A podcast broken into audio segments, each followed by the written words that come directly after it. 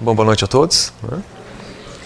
Nós precisamos conversar um pouco né, sobre a responsabilidade que há em cada um de nós, que cada um de nós temos, né, em ser livre. Eu sou livre, mas há uma responsabilidade que vem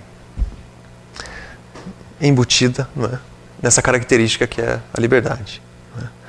Nós temos que tentar, por um processo constante de autoconhecimento, de autoavaliação, né? lembrar sempre desse detalhe. Né? Todos os dias eu faço escolhas, todos os dias eu faço decisão, e todos os dias eu estou agindo sempre através da minha liberdade. E assumo as consequências pelos resultados. Né? Nós estamos vivenciando um momento no país né? onde todos os dias vocês observam notícias diferentes, né? uma, uma, pior que a outra? Sobre, por exemplo, casos de corrupção, né? sobre situações que envolvem muitas pessoas. Né? E eu tenho ouvido muito, particularmente na rua, com amigos, com conhecidos, né? o seguinte comentário: né? muitos dizem assim, o sistema é assim. Né? Esse é o sistema. A situação é essa. E de repente nós vamos ouvindo esse tipo de comentário. Né? E quando nós percebemos, nós já esquecemos o principal. Todos os envolvidos, sem exceção, escolheram. Eu percebo que quando se fala em um sistema corrupto, né, ou quando se fala em qualquer outro tipo de, de movimento, ah, mas é uma mentalidade que é assim, ou é a cultura que é assim, né, ou o país é assim, parece que quando se afirma isso, se afirma no sentido de dizer que todos os envolvidos foram vítimas do sistema. Todos os envolvidos estão agindo simplesmente porque a cultura é assim. Todos os envolvidos fizeram desta forma porque afinal não havia como fazer diferente. Estou citando só esse exemplo porque nós não podemos esquecer né, que esse é um grande erro. Tudo que nós fazemos, nós escolhemos fazer. Tudo. Tudo que nós aceitamos, nós decidimos aceitar. E muitas vezes nós decidimos fingir que não sabemos, mas nós sabemos. Ou seja, tudo, sem exceção, passa pelo crivo da minha liberdade. É isso que eu estou querendo dialogar com vocês. É? Todos, todos os empresários envolvidos, é? todos os políticos envolvidos, a secretária que estava envolvida, o doleiro, todos os envolvidos, decidiram se envolver. Escolheram concordar. Ou, como eu afirmei agora há pouco, né? escolheram fingir que não sabiam. Então, por favor, para o bem do país? Vamos fazer um esforço e tentar lembrar sempre esse detalhe. Ninguém é vítima de um sistema que a obrigou a fazer o que ela faz. Todos os dias nós sofremos influências, mas não são as influências que dão a última palavra. É isso que nós precisamos entender. Né? É evidente que eu sofro influência da família, é evidente que eu sofro influência da cultura, é evidente que eu sofro influência da mentalidade. Mas eu absorvo as influências e a última resposta é sempre a resposta do ser. A última resposta é sempre a resposta do ser. O último filtro é sempre o filtro da minha consciência. A última posição é sempre a posição do exercício do meu livre-arbítrio. Portanto, o meu fazer é sempre o meu escolher. Tudo aquilo que eu falo, tudo aquilo que eu faço, eu decidi fazer dessa forma. Então, vamos tentar, né, com certa cautela, parar com o péssimo hábito né, de transferir as responsabilidades para conjuntos abstratos. Né? Então, por exemplo, eu ouço muito pessoas que falam assim: todos na minha família fumam, então eu também fumo. São vários os fumantes na minha família, então eu também fumo. Tentando dizer que, tentando defender que, é? ela foi determinada a fumar. Que a família é assim. Se me desculpe, mas isso é um erro. Se eu fumo, é porque eu escolhi fumar. Se eu sou um fumante, é porque todos os dias eu acordo e decido continuar sendo um fumante. Simples assim. Essa não é uma imposição da minha família. Né? Então, só estou usando esse exemplo da família né, nós entendermos que, tanto neste núcleo pequeno que é a família, como em situações tão amplas como essas situações que envolvem o país inteiro, é sempre o ser agindo. Portanto, qualquer tentativa né, de retirar da pessoa a responsabilidade pelo que ela faz é uma tentativa de destruição. Porque é uma tentativa de estancar o crescimento através da retirada da responsabilidade. Eu só continuo crescendo à medida que eu continuo escolhendo e sofrendo as consequências das escolhas. No momento que eu acredito que eu parei de escolher, que eu estou sendo determinado a agir assim, eu também parei de crescer. Então, vamos atentar para esse detalhe. Né? Aqueles que acreditam no argumento né, de que a cultura é que decide, a mentalidade é que decide, o sistema é que decide, estão deixando de crescer. Desculpe, mas eu preciso ser franco neste momento. Né? Cada momento em que eu retiro de mim a responsabilidade pela escolha, eu retiro de mim uma oportunidade de crescer. E assim o tempo vai passando e quem sabe eu esteja perdendo e muito. Esse grande momento, que é o momento que nós vivemos, que é uma grande escola, né, uma grande oportunidade de todos os dias, pela ação, pelo fazer, chegar a um crescimento mais amplo. Nós teríamos que lembrar né, que são sempre as situações pequenas que sustentam as situações maiores. São sempre as situações menores que fazem a base para situações maiores. Então vamos pegar um exemplo básico. Né? Talvez vocês se perguntem todos os dias, né? mas por que o mundo parece que está sempre em guerra? Porque há sempre conflitos, há sempre ambição, há sempre exercício de poder. Né? Por que, que há sempre alguma situação tão brusca né? como uma situação de violência entre duas nações? E aí talvez seria o momento de cada um perguntar a si mesmo: se eu ainda estou em guerra com os meus familiares, se eu ainda estou em guerra com os meus vizinhos, né? se eu ainda faço guerra com os meus colegas de trabalho, como posso eu exigir ou pensar que o mundo também não estará em guerra? Como as nações não estarão em guerra se eu estou em guerra todos os dias? Agredindo o vizinho, agredindo o colega, agredindo o familiar. Ou seja, se essa situação menor, pequena, que é a situação que eu vivo todos os dias, está ainda baseada pela agressão, me desculpem, mas é evidente que a decisão das nações também estarão baseadas na agressão.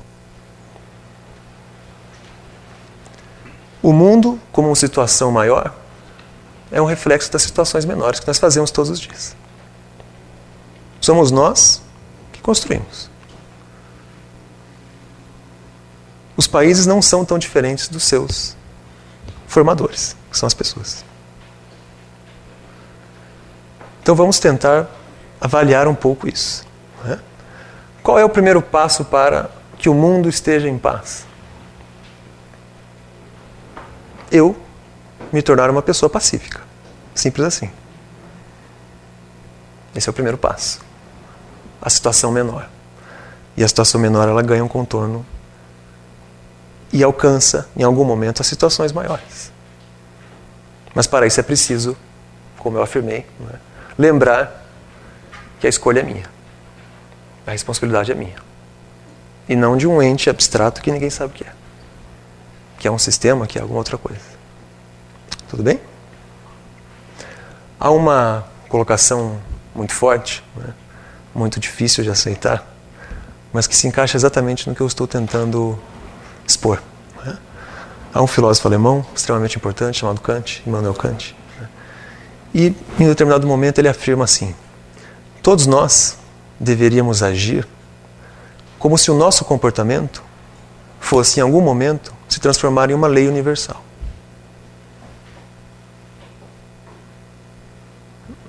Veja como é difícil entender essa afirmação. Né?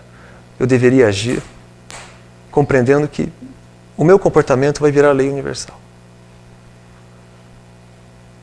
Agora eu proponho um exercício a cada um de vocês. Pensem né, o que seria do mundo se o padrão de comportamento de vocês fosse o da humanidade inteira. Se perguntem né, silenciosamente né, o que seria do país, por exemplo, se todos agissem como eu faço. Será que seria um país bom ou não? O que seria do mundo se eu fosse o padrão de comportamento? Eu sei que não é um exercício muito simples, né, nem muito fácil, né? mas quem sabe seja uma grande ferramenta de autoconhecimento. Então, se façam essa pergunta. Se a referência fosse eu, o mundo seria melhor ou pior do que é hoje, por exemplo?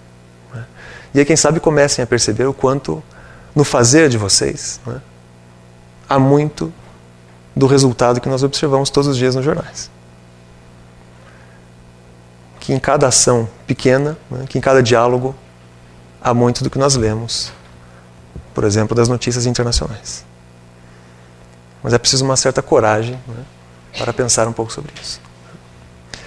Para dificultar um pouco mais o diálogo, né, nós teríamos que lembrar um outro detalhe. A doutrina espírita, ela trabalha sempre a ideia né, de que o pensamento possui força, né, de que há uma força intensa no pensar. Nós estamos falando na responsabilidade da liberdade, né, na responsabilidade que há em ser livre. Então nós não podemos deixar de acrescentar na conta né, esse detalhe importante. Para o pensamento não existem fronteiras. Para o pensamento não existem barreiras. Para o pensamento não existe o Brasil, ou a Argentina, ou o Uruguai. Não existem fronteiras no pensar. O pensamento ele ganha o mundo. O meu pensamento ele ganha o mundo.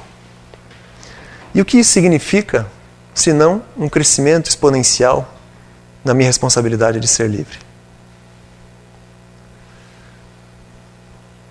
Quando nós aceitamos que há uma força no pensamento, nós aceitamos que a nossa responsabilidade se multiplicou. Porque nós aceitamos que não só aquilo que eu faço e falo, mas muito fortemente aquilo que eu penso, influencia naquilo que o mundo é. Então seria necessário acrescentar na nossa avaliação né, essa questão. Será que os pensamentos que eu emito, né, que eu fortaleço, são de qual tipo? São pensamentos que fazem base para a paz ou são pensamentos que fazem base para a agressão? Será que o meu pensamento ele faz base para a aceitação do outro né, e, portanto, para a vivência da diversidade? Ou será que o meu pensamento ainda faz base para a rejeição? Portanto, para a agressão. Portanto, para a tentativa de impor sobre o outro algo que ele não é. Será que o meu pensamento é aquele que entende né, que nós somos todos seres em evolução? Portanto, essa diversidade ela é totalmente plural nesse sentido? Né? Ou será que o meu pensamento ainda é, infelizmente, né, aquele que parte da ideia de que eu sou o certo e os outros estão errados.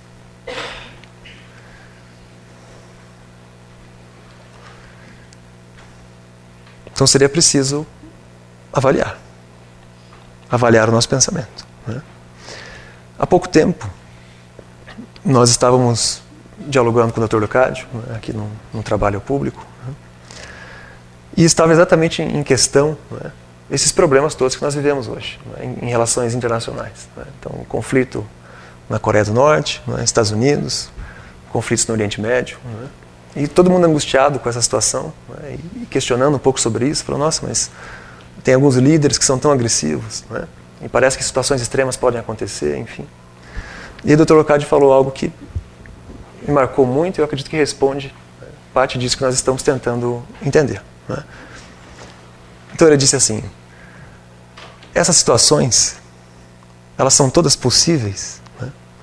porque mentalmente vocês estão muito enfraquecidos. Mentalmente, vocês estão muito enfraquecidos.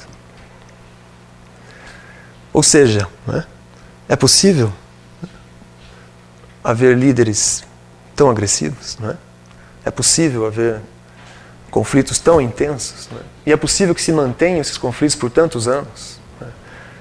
E eu sei que gera uma angústia imensa. Né? Você passa ano após ano né? e nós continuamos vendo os mesmos conflitos piorando. Né? Isso acontece, isso existe, porque mentalmente nós estamos enfraquecidos. Basicamente porque nós não entendemos ainda a força do nosso pensamento. Basicamente por isso. Se nós compreendêssemos isso, né, e se todos os dias nós afirmássemos valores diferenciados, a sustentação seria outra. A sustentação seria completamente diferente. E essas situações não aconteceriam. Esses conflitos que às vezes parecem tão distantes, né? você fala assim: ah, o Oriente Médio é tão longe. Mas está ao alcance do meu pensamento. Nossa, mas a Coreia do Norte é tão longe, é do outro lado do mundo. Mas está ao alcance do meu pensamento. Nossa, mas os Estados Unidos é outro polo. Né? Eu estou no sul, os Estados Unidos estão no norte. Mas está ao alcance do pensamento. Se mentalmente nós estivéssemos fortalecidos, quem sabe hoje não sofreríamos tanto, né? com tanta angústia e com tantos conflitos. Então, nesse uso da liberdade, né? nesse uso do livre-arbítrio, que é a expressão diária das nossas escolhas, sejam elas pensamentos, palavras ou ações, né? que cada um de nós consiga, na compreensão da força que há no pensar, né?